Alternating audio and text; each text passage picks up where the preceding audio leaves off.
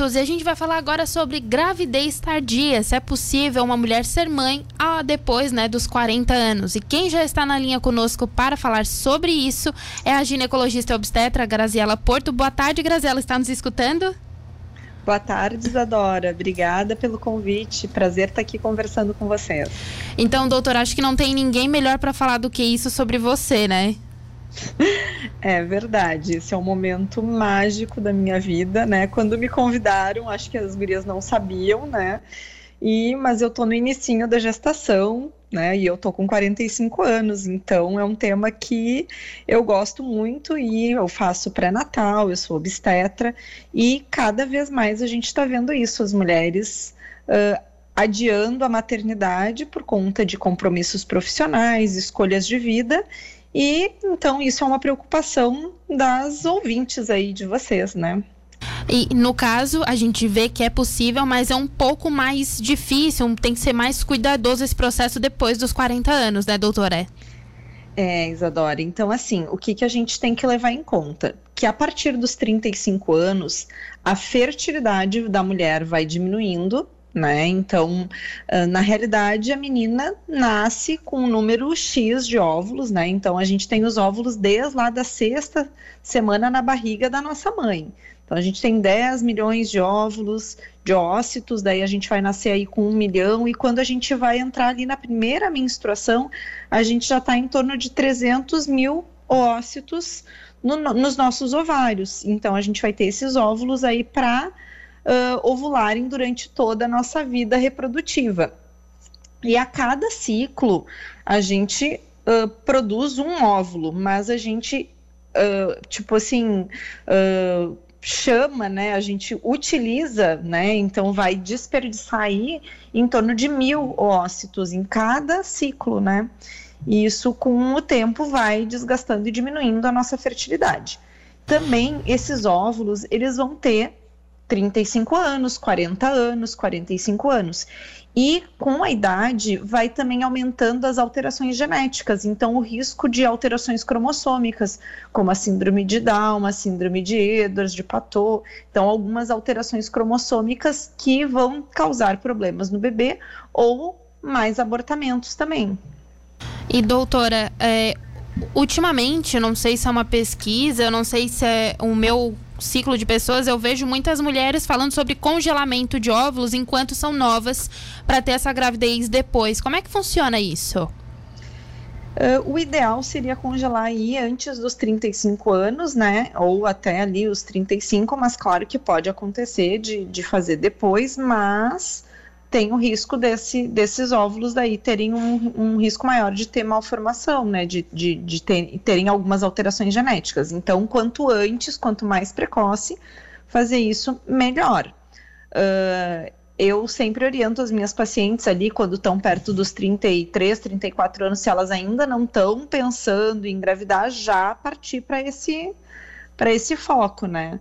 Então, eu, a questão minha, né, por que, que eu agora com 45? Porque, como eu brinco, eu encontrei a minha pecinha aos 38, né, até os 38 nunca tinha casado, nunca tinha encontrado alguém que eu quisesse constituir família, então foi isso, questão profissional, né, formação toda na medicina, acaba demorando um pouquinho mais e a gente acaba adiando essa, essa maternidade, foi uma escolha que eu fiz, e só agora que eu tô partindo para essa, essa fase da minha vida, né? Mas claro que nós temos que avaliar, então, muito bem uh, uma consulta pré-concepcional, né? Então, essa mulher aí que já está perto dos 35 anos, que ainda não está pensando, então, fazer uma avaliação do hormônio antimileriano, fazer ultrassom para ver os, uh, os folículos antrais para ver como é que está a fertilidade dela. Mulheres que tenham alguma cirurgia de ovário, ou que já fizeram quimioterapia, ou que estão em vias de fazer isso, né? Também é importante, de repente, congelar os óvulos. E, e também, assim, essa avaliação uh, da mulher pré-concepcional, com o uso do ácido fólico, a relação, então, em relação às vacinas, para ver se está tudo em dia.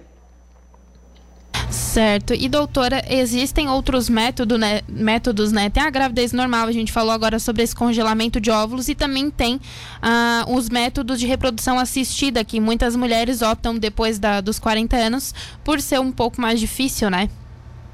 É, o que que acontece? Uma mulher de 40 anos, ela tem um 50% de chance de engravidar espontaneamente durante um ano.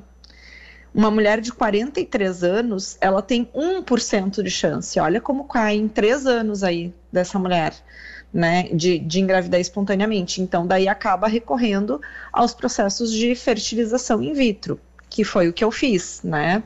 Então, assim, uh, também tem a, a, possibilidade da análise genética desse embrião, uh, de doação de óvulos. Então, uma mulher com mais de 40 anos aí que ou tem entrado numa menopausa precoce ou que, que já não tenha, a gente pode estar tá fazendo uma doação de óvulos. Existe também a doação de embriões.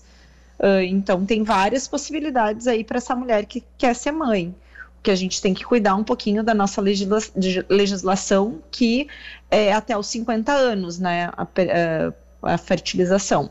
Depois dos 50 anos, só em casos especiais. Então, tem alguma, algumas uh, regras, né, para fertilização também. E, doutora, é, era o que eu ia perguntar. Na faixa etária dos 40, a gente vê que é possível. A partir dos 50, não é mais? Ou, no caso, não é até. É, como é que eu vou dizer? Até não é pode, optado? Eu tô até com. Uh, até tô com um colega que atualmente está com uma paciente com 54 anos, né? Que está fazendo pré-natal agora. Eu, a minha, que eu fiz mais, eu acho que é, tinha 47 anos, né? A, a minha uma, minha paciente com mais idade que eu fiz pré-natal.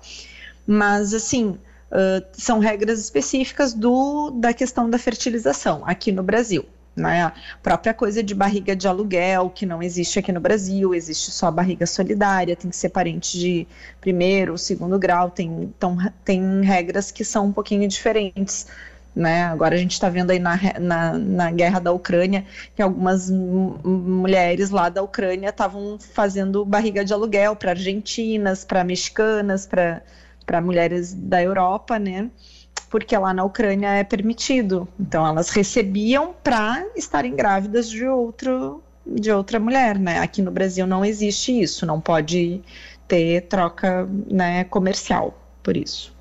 E doutora, a gente já está encerrando. Eu quero te agradecer por mais uma vez estar aqui no Estúdio Cidade e também te dar parabéns, né?